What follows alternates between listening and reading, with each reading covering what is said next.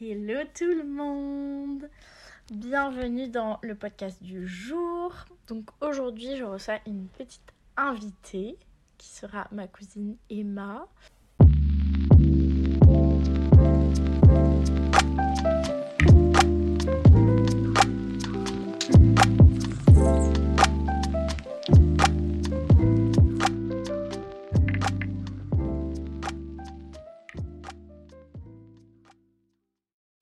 Euh, beaucoup de gens la connaissent parce qu'elle est partout sur mon Instagram et parce qu'elle est un week-end sur deux chez moi à Paris. Coucou Emma. Bonjour. Ça va? Oui, ça va, merci. Et toi? Oui, super. On vient de passer un, un super week-end euh, bien rempli. Mm. Parce que, euh, elle, elle pourra vous le dire, moi je suis vraiment le genre de personne qui adore faire mille trucs, prévoir mille trucs, surtout quand il y a quelqu'un chez moi ou à Paris. euh, pour tout montrer, tout faire. Et puis au final, on est archi crack pour tout faire. Là, aujourd'hui, on est très triste parce qu'on a raté un goûter. J'avais acheté, euh, vous savez, la fameuse gousse de vanille de Cédric Grolet, le chef euh, pâtissier qui fait des pâtisseries en forme de. hum, Voilà, du coup, c'est la gousse de vanille, mais de fruits généralement. Euh, donc voilà, donc bah, on a raté le créneau pour récupérer la commande. Donc euh, voilà, un petit peu frustré du goûter, mais tout va bien, merci. Là, euh, pour commencer, présente-toi comme de la manière que, dont tu le souhaites. Ok. Donc moi c'est Emma, je suis la cousine de Nina. J'ai 22 ans et je suis infirmière en pédopsychiatrie depuis un an et demi. Voilà. Et j'habite à Rouen. Pas du tout à Paris. Mais effectivement je suis là euh, très très souvent. Le week-end. Quelle place tu dirais que la santé mentale est là en ce moment dans ta vie?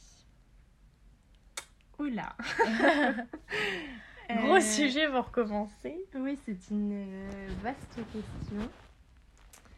Quelle place elle a dans ma vie actuellement, c'est ça? C'est pas une question piège, hein, tu réponds euh, comme ça te vient. C'est-à-dire comment est-ce que moi je gère ma santé mentale en ce moment ou- Si tu prends la question comme ça, tu réponds à cette question. Ok.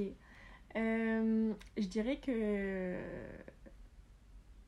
elle a une place euh, importante dans ma vie, encore actuellement. Euh, J'essaye de d'encore euh, l'apprivoiser, on va dire, euh, Mm. apprendre à, à vivre avec, euh, à savoir comment l'améliorer. Hum. Et voilà, mais je pense que j'ai déjà fait un gros parcours par rapport à ça et, Ouais. et je suis quand même fière de là où je suis arrivée actuellement. Donc voilà. Trop bien. Bah, évidemment, moi je te connais bien, Ouais. partie de la même famille, mais euh, du coup, peut-être axer un petit peu euh, le podcast euh, du jour. Peut-être un peu la place de la famille avec la santé mentale, parce que bon, c'est un, un vaste sujet, hein, la famille. Je pense que tout le monde le sait. Moi-même, quand j'étais plus jeune, je me disais, mais pourquoi moi je vis ça? Pourquoi moi? Et tout ça. Et en fait, quand j'allais chez des copines ou quoi, je me disais, euh, ah, en fait, eux, ils ont d'autres problèmes que moi, mais il y a quand même des problèmes. Et par contre, un exemple très flagrant, c'est que parfois, quand j'allais chez d'autres personnes, je me disais, Oh, j'aimerais tellement que ce soit mes parents.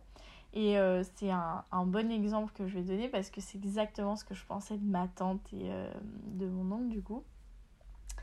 Euh, du coup, les parents de Emma. Quand j'y allais en vacances ou qu'on se voyait à des week-ends, des choses comme ça, euh, j'idéalisais totalement euh, leur famille. Du coup, euh, ils sont quatre, donc il y a ma tante, son mari et Emma et sa sœur.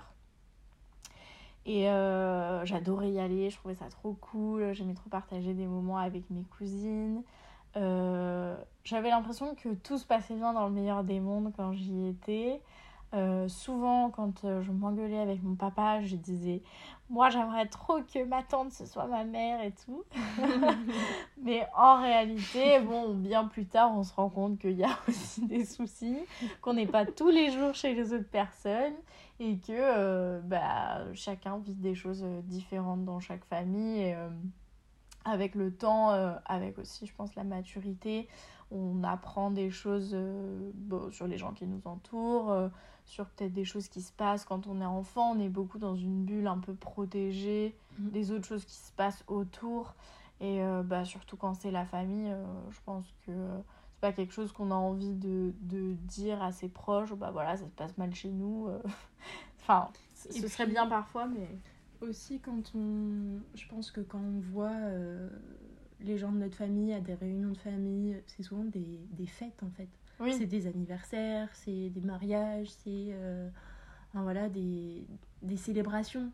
Donc on va être pas forcément justement dans ce truc de dire ah bah ça va mal. Non, tout le monde est de bonne humeur, tout le monde est là pour la même chose, c'est célébrer euh, bah voilà, l'occasion qui est célébrée. Et euh, je pense que c'est aussi pour ça que ça participe à l'idéalisation de, bah, de chacun en fait. D'un schéma familial. C'est ça. On mm. se représente forcément euh, bah, quelque chose de très positif parce qu'à ce mm. moment-là, oui, les, les personnes en question, elles sont euh, très joyeuses, très euh, dans un truc, voilà, de tout va bien. Mm. C'est vrai. Est-ce que tu trouves que quand tu étais enfant, euh, tu avais une image, tu te représentais ce que c'était, par exemple, la santé mentale, prendre soin de ce côté-là euh, est-ce que tu penses que ouais, tu as été plutôt éduqué là-dessus ou que tu as vu des choses là-dessus quand tu étais plus jeune euh, bah, Je vais le dire dans le podcast parce que les gens ne savent pas forcément euh, quel âge tu as. Et du coup... Je l'ai dit en me présentant. Ah oui? Oui. Ah bah, j'ai oublié. j'ai pas écouté. Donc voilà, plutôt, plutôt jeune, je parle à ton adolescence et avant quand tu étais enfant. Mm parce que euh, bah moi je me je sais et je me rappelle que tu étais très sensible et euh, mm. je pense que ça c'est d'autant plus dur quand on est hyper sensible et qu'on est enfant de gérer ses émotions quand on a euh, des proches ou des parents qui nous disent mais arrête de pleurer mais calme-toi mais qu'est-ce que t'as mais t'es bizarre etc et du coup je voulais un peu savoir comment toi tu l'as vécu et si si toi tu t'es senti euh, bien encadré là-dessus avec maintenant le recul que tu as et tout ça là-dessus ou si euh, ça t'était un peu étranger et que ça t'est un peu tombé dessus comme ça en te disant ah bah ça peut-être que j'aurais pu travailler là-dessus avant ou euh, ah oui à ce moment-là en fait ça n'allait pas du tout sur ce sujet-là mm. oui effectivement je pense que j'ai pas j'ai pas du tout été éduquée là-dessus. Enfin, quand j'étais. Euh, du coup, je vais raconter un peu euh, toute mon expérience par rapport à ça. Euh, tu racontes ce que tu veux. Mais mmh. oui, quand j'étais enfant, j'étais effectivement hypersensible. Je sais pas si on peut. voilà, j'ai jamais été diagnostiquée hypersensible ou quoi que ce soit. Mais en tout cas, je sais que je ressentais très très fort les émotions et que c'était des émotions très négatives très très souvent quoi. C'était euh, tous les jours, j'avais euh, énormément de colère en moi. C'était souvent des crises de colère euh, qui étaient accompagnées forcément par des crises de tristesse, de pleurs, mm. parce que je comprenais pas pourquoi j'avais cette colère en moi, je savais pas comment l'extérioriser autrement que, en hurlant sur tout le monde et en, claquant les portes et en disant de toute façon euh, j'en ai marre. Euh, voilà, et je savais pas d'où ça venait. Euh, donc voilà, j'ai un peu appris à gérer au fur et à mesure des années. Mais ça a été très compliqué effectivement quand j'étais enfant. et c'est vrai que la réaction de mes parents, mes grands-parents, c'était euh, soit on me disait, enfin je me rappelle de mamie qui me disait, bah, qui disait au reste de la famille, euh, mais laissez-la, c'est son caractère, elle est comme ça, euh, faut la laisser tranquille. Au final, ça catégorise l'enfant dans, en fait, elle a un mauvais, elle un mauvais caractère. Voilà, elle est comme ça, alors que enfin, je trouve ça hyper triste du coup parce que. De pas Bah- chercher à comprendre en fait pourquoi l'enfant est comme Oui, ça. et puis en plus, Et- toi en tant qu'enfant, tu te dis Ah bah du coup, moi je suis cette personne. Alors, pas cette. Vous n'êtes pas vos émotions en fait. Mm. C'est euh, une émotion qui est passagère et qui est là, mais au final, toi tu n'es pas euh, une boule de nerfs ou une Mm. boule de tristesse, tu vois. Et pendant euh, longtemps, j'étais du coup en permanence en comparaison avec ma sœur. Moi-même, en fait, je me mettais une pression et c'est ça, en fait, j'ai- je me disais, bon, bah moi, je suis celle qui fout la merde, je suis celle euh, qui est tout le temps en colère, qui est tout le temps euh, Mm. euh, en rébellion contre tout le monde, euh, voilà, très en colère. Alors que bah, ma sœur, elle est euh, toute calme, elle pose pas de problème. Et euh, certaines personnes de la famille, euh, je pense inconsciemment, parce que Oui, il y a beaucoup de choses parce qui sont que voilà, euh, c'est pas fait en voulant faire du mal, mais euh, c'est vrai qu'il y a des paroles qui ont parfois été, été euh, prononcées et qui marquent cette différence en fait. Qui Ah, en appuient fait- sur cette différence et qui mettent euh, l'enfant, donc en question moi, Mm. euh, dans une posture négative en fait. Dans Ouais. une posture d'infériorité Ouais. sans le vouloir forcément, hein, mais...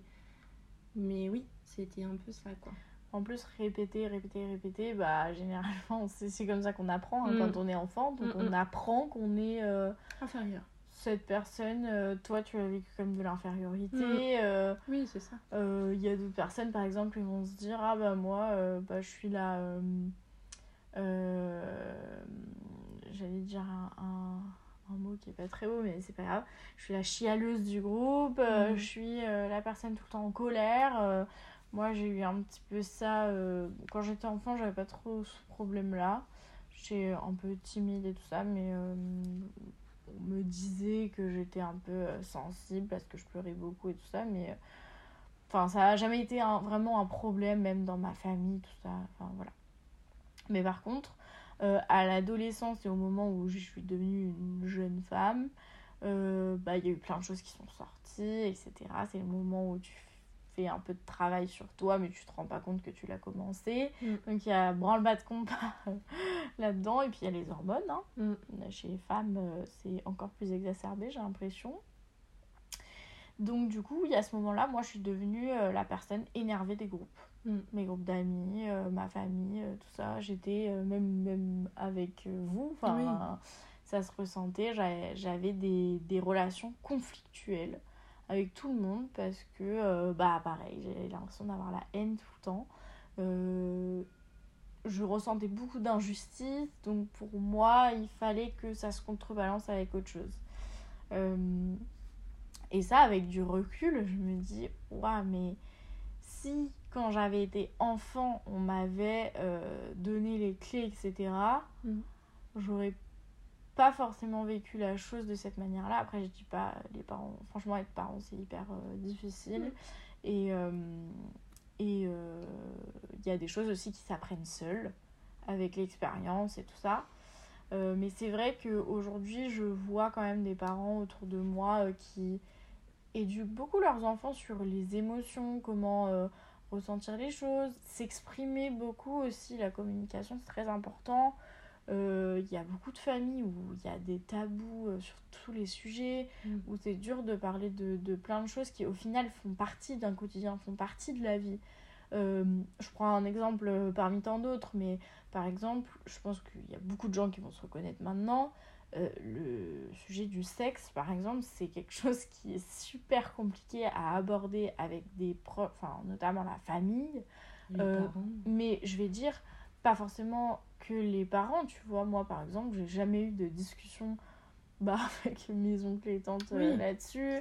Euh. Les grands-parents, c'est pareil. Et franchement, même, tu vois, par exemple, euh, avec toi, on n'en a pas parlé avant extrêmement longtemps. Oui. Euh, c'est quelque chose qui est plutôt tabou dans notre famille, je trouve.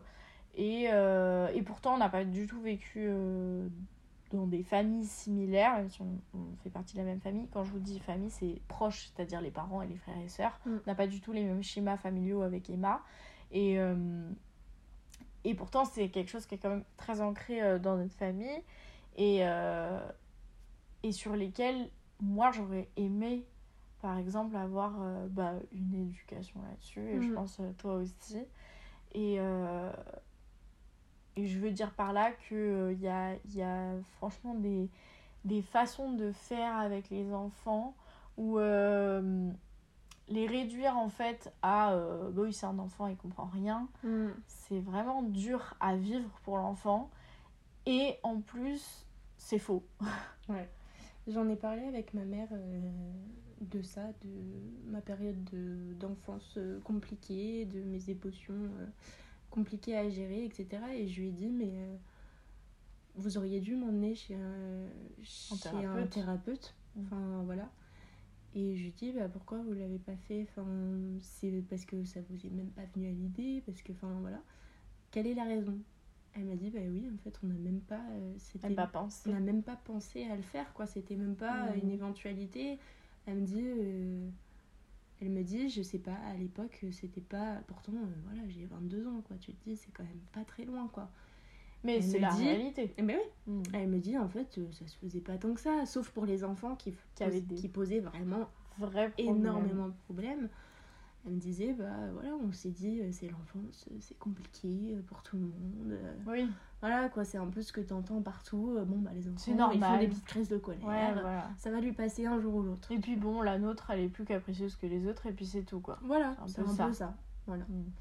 Et euh, du coup, je lui ai dit, je lui ai dit, mais moi je le vivais vraiment extrêmement mal quoi. Enfin, j'étais Mm. vraiment euh, hyper triste et je comprenais pas du tout pourquoi ça m'arrivait à moi. Ouais. euh.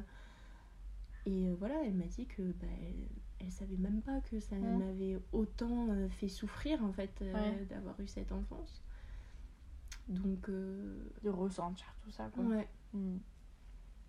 En fait, il y a, y a une personne dans notre famille qui m'a fait changer de vision sur les enfants et leur manière de concevoir les choses et de réfléchir.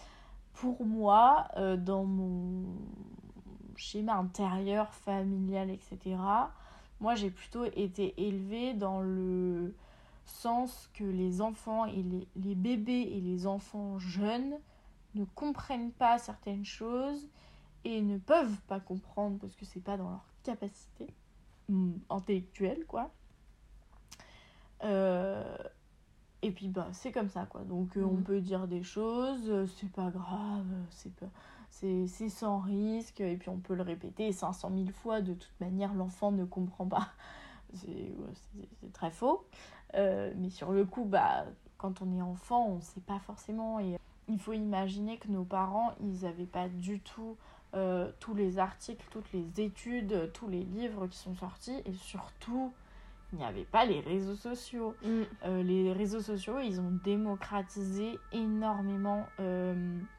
de choses, de pratiques. Euh, Il y a plein de choses nouvelles aussi qui se font qui n'existaient pas avant. Euh, avant, bah, c'est simple, euh, moi quand j'étais enfant, vers mes 11 ans, je suis allée voir un psy. Bah, en fait, il n'y avait que des psys, psychologues ou psychiatres. Il n'y avait pas d'autres euh, sortes. Enfin, il, y en avait, euh, c'est pas une généralité. Il y en avait, mais ils n'étaient pas connus. Mm. C'était pas quelque chose de normal. Et euh, du coup, bah oui, effectivement, euh, moi, la première fois que je suis allée chez un psy, je me suis dit, bah en fait, euh, je suis folle parce que c'est pas démocratisé, parce que euh, on te fait sentir que si tu y vas, c'est parce que tu es différent des autres. Et être différent des autres dans notre société, c'est pas. euh, c'est quelque chose vu comme négatif. Mm. Et la personne, du coup, qui m'a fait changer de vision sur l'enfance et l'intellectuel, je sais pas trop comment expliquer ça, mais euh, le. Tout ce La qui se passe. euh, voilà. toute la compréhension de l'enfant et tout ça, c'est euh, ma belle-sœur du coup. Euh, donc la femme de mon frère qui a eu deux enfants et en fait euh, quand elle a eu mon neveu, euh, j'ai eu ce truc particulier où j'avais vraiment envie de m'impliquer en étant une super tata. Et euh, en fait, elle avait une vision complètement différente de tout ce que je connaissais sur euh, les bébés, les enfants, etc. Mm. Et j'ai trouvé ça très intéressant et j'ai eu l'impression, en fait, quand elle me disait des choses, quand elle me conseillait un bouquin ou une émission ou quelque chose là-dessus, plus je lisais et plus je m'instruisais sur l'enfance et euh, le- la compréhension chez l'enfant, etc., plus en fait j'ai compris des choses que moi j'ai très mal vécues pendant mon enfance, dont je n'avais même pas idée. Mm. Et, euh, et je suis hyper contente d'avoir fait tout ça avant de vouloir vraiment des enfants et de de d'en faire un jour peut-être. Euh, avant de, par exemple, je, je connais beaucoup de gens, même des copines à moi, qui sont tombées enceintes.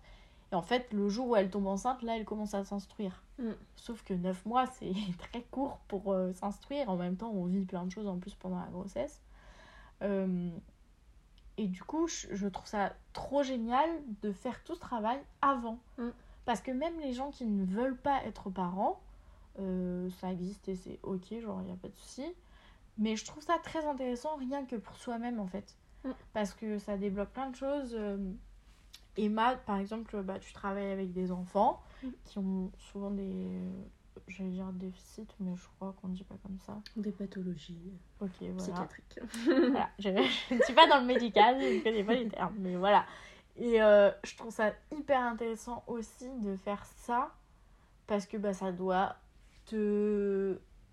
Enfin, ça doit t'élever entre guillemets et te montrer plein d'aspects euh, des enfants. En plus, c'est des enfants, euh, j'aime pas dire ça, mais un peu particuliers. Ils sont Mm. un peu différents. Ils sont de- handicapés. Voilà, ils sont Ils sont handicapés. en situation de handicap. Mm.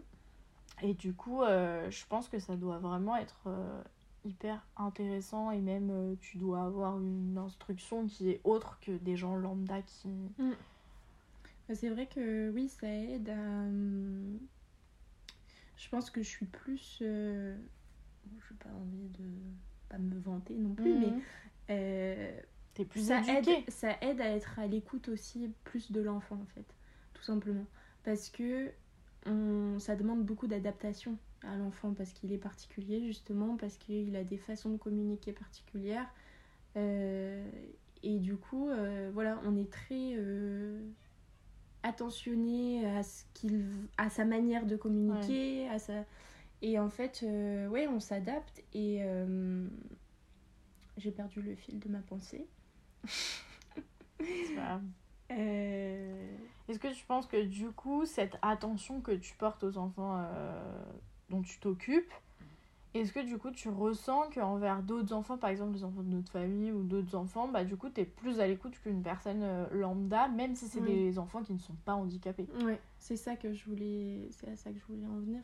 C'est, c'est vrai que oui, ça m'aide à, à me mettre plus dans une posture d'écoute et à être plus Plus présentes. aussi plus calme en fait euh, avec l'enfant, plus euh, dans une posture euh, d'écoute, de compréhension, de T'es là. et pas euh, pas forcément Pas d'attente, quoi, voilà, d'attente envers l'enfant. Ouais, c'est, ça. Ok. Ouais, franchement, c'est très intéressant et euh, euh, je trouve que ça se voit parce que souvent, euh, quand il y a des enfants, toi, Mm. t'as un lien particulier, ils t'aiment Mm. bien, ils ont directement ce truc-là. Et je pense que les enfants ont ça avec euh, bah, les personnes qui juste sont vraiment. euh, comment dire à l'écoute et juste présent pour eux Disponible. voilà. Mm. Ouais, parce que souvent, les adultes et les parents, euh, c'est pas du tout une critique, hein, mais euh, ils n'ont pas beaucoup le temps pour les Mm. enfants.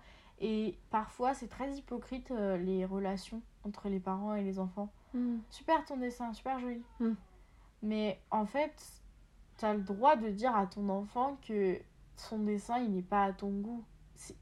Pas en lui disant ton dessin est moche, c'est un gribouillis.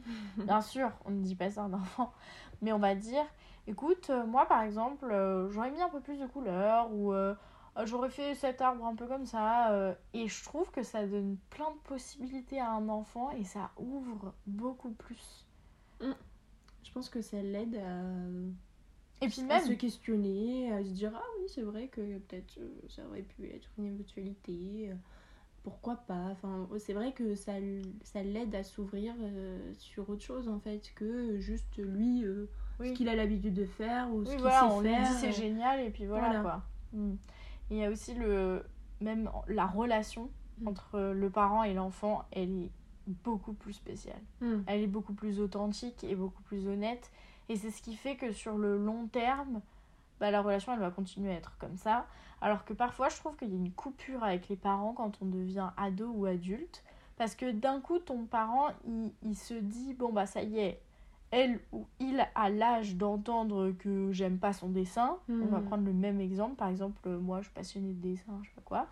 Euh, bah, euh, si ton père, du jour au lendemain, il te dit, euh, bon, ton dessin, en vrai, il est pas terrible. Tu vas pas comprendre pourquoi toute ta vie, quand tu faisais des gribouillons, ton père t'a dit que c'était incroyable et que t'étais un artiste.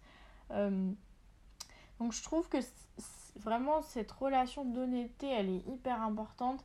Et pour avoir ça, ben, il faut l'apprendre. Parce que tout simplement, ben, il faut le faire dans le tact. Parce que, bah oui, si tu dis à un enfant les choses très abruptement, bah, ça, ça fait des traumas Mm. euh, qui existent déjà. hein. Il y a plein de choses Mm, dans mm. lesquelles euh, on a tous eu un peu des, des grosses vagues dans la, dans la tête, quoi, euh, comme ça, qui t'arrivent où tu te dis, ah, moi j'aime bien faire ça, pourquoi il me dit que je suis nulle, quoi? Euh, donc je trouve que cette relation d'honnêteté, elle est hyper importante. Et euh, un peu pour euh, finir un petit peu euh, l'épisode du podcast, moi, je me suis jamais sentie aussi bien aujourd'hui avec les membres de ma famille qui sont proches de moi. Parce que, en fait, je pense que je suis de plus en plus honnête avec euh, chaque personne. Mm. Et mes relations, elles sont de plus en plus profondes. Bah, aujourd'hui, il y a Emma sur mon podcast parce que Emma, c'est une personne euh, qui est hyper présente dans ma vie, avec qui euh, je peux tout partager. Et euh, la relation que j'ai avec toi, elle est honnête à 8000%. Mm. Je, je ne vois pas euh, de choses où je me dis oh il faudrait pas que je lui dise parce que Mm. et parfois euh, on, on se chamaille on s'engueule quoi parce qu'en a des plus on a des d'opinion Ouais. sur certaines choses encore très récemment. Mais euh, je trouve que c'est ça aussi qui fait la richesse d'une relation en fait. C'est ça qui devrait Mm. être dans toutes les relations euh, familiales euh, et autres amicales amoureuses enfin peu importe. Je pense que c'est vraiment important voilà d'être honnête avec la personne et de partager son opinion même si on- parfois on sait que la personne en face elle n'a pas la même opinion mais c'est important de dire la sienne et, et justement c'est ça qui fait évoluer c'est ça qui fait grandir euh. et d'accepter aussi que l'autre personne ne va pas adopter le- la même opinion que nous parce qu'on lui propose euh, on lui explique toute notre façon de penser parce que cette personne elle a aussi une façon de penser de son côté qu'elle a bien ancrée et qu'elle a pas envie de changer et euh, c'est pas grave Mm. justement, c'est cool, comme tu dis. Chaque personne est unique et a son propre euh, univers et tout ça. Mm. Et si on était tous pareils, bah, ce serait triste. Ouais. Et puis ça nous fait évoluer nous aussi parce qu'on se rend Mm. compte des autres façons de penser, de bah, que en fait euh, tout le monde n'est pas euh, pareil justement et tout le monde ne pense pas comme nous et c'est très bien de se remettre en question et de d'apprendre euh, toujours Ouais. des, des relations. quoi. Pour finir, la dernière petite question que j'ai à te poser, ce serait euh, si tu devais voir quelqu'un sur ce podcast, qui est-ce que ce serait? Hmm. Euh, bonne question. Quelqu'un que tu connais du coup. Bah oui. Ou quelqu'un que je connais pas, mais dis-moi qui c'est quoi. Euh, C'est pas obligé d'être vraiment réel, quelqu'un que je connais, euh, où je suis hyper proche. Tu peux dire euh, quelqu'un qui t'inspire et que t'aimerais bien voir ici. On sait jamais, parfois il y a des miracles. Moi j'aimerais bien euh, voir euh, Hélène. Ah oui. Hélène, c'est ma prof euh, dont je vous ai déjà parlé, je crois. On en a déjà entendu parler dans les podcasts, oui. Voilà. Oui, oui. Et je pense que ce serait très intéressant, même sur d'autres sujets que le yoga. C'est une personne qui a plein de, plein de choses à dire, je pense. Et bien avec plaisir, Hélène, que tu viennes sur mon podcast. Désolée Hélène, je t'ai mise là-dedans. mais- Allez, gros bisous Au revoir.